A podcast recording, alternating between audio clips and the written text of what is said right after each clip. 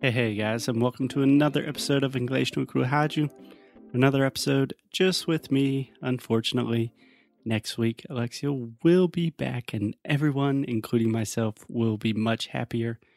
But for today, we are going to continue talking about the state of education and English teaching in Brazil, and specifically focus on some certain points from this article that we have been talking about so, I believe two days ago, we were going to talk about the point in the article Six Reasons Why Brazilians Do Not Speak English Properly, where the author says that the Brazilian mindset for learning English is out of date.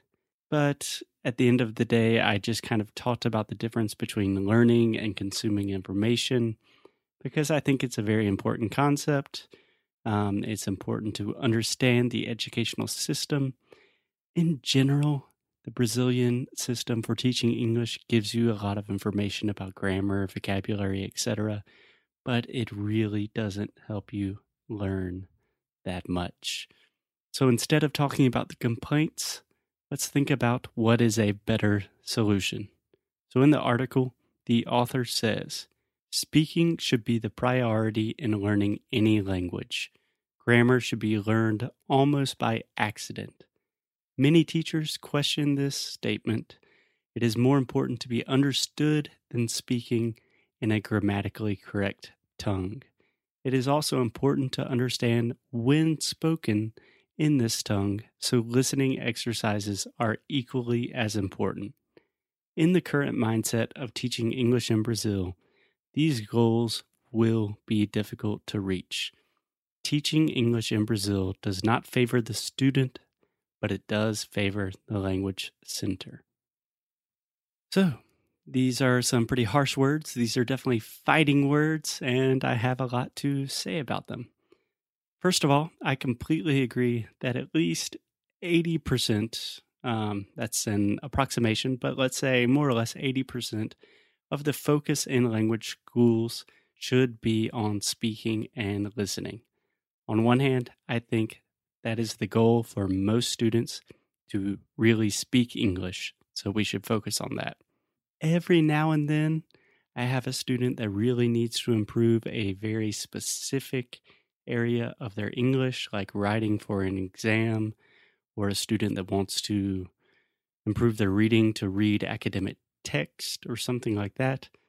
But I would say 98% of my students want to just speak English, understand English speakers, travel the world, meet people, make friends, have better opportunities, etc., etc. So I think an easy way to fix that problem is to focus almost exclusively on speaking and listening, especially in the beginning of the process. So the author also said that teaching English in Brazil does not favor the student, but it does favor the language center.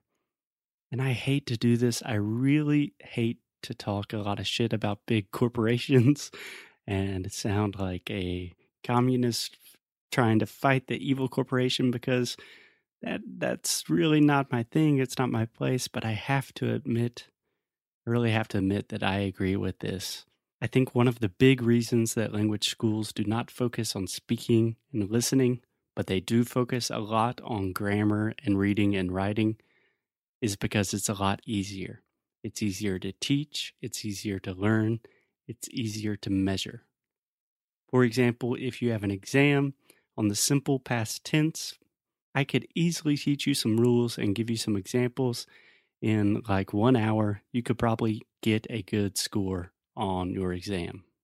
So, this is really good for the language school because you do not need to be extremely qualified you don't need to have patient, dynamic teachers to teach grammar and vocabulary. And it's very good for the language school because they can say, look, 90% of our students have an advanced level of English after only six months, Selah, or something crazy like that. But what they're really saying is a lot of our students can pass English exams with a pretty good score. So, just to summarize here, the goal for most people is to learn how to really speak English and understand native speakers.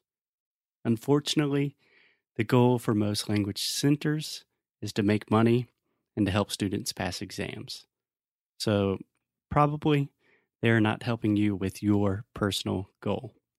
So, in the next episode, I will talk a little bit more about traditional English schools in Brazil, and then I will stop being negative because I hate to be negative. I want to be positive and optimistic, and we'll start talking about solutions, what I think the future of English in Brazil will look like, and just think about better ways to study and learn English and learn all sorts of different things. But until then, I really encourage you to think about what is your goal for learning English? Why are you doing this? Why are you investing time and money into this process? And then think about what are the things you are doing to truly achieve this goal? Are they helping or are they just kind of going through the motions and going through the process? And I promise this little thought experiment will really help you clarify your goals and what you need to change to start speaking English more fluently. That's it for today, dudes and dudettes. I will see you tomorrow.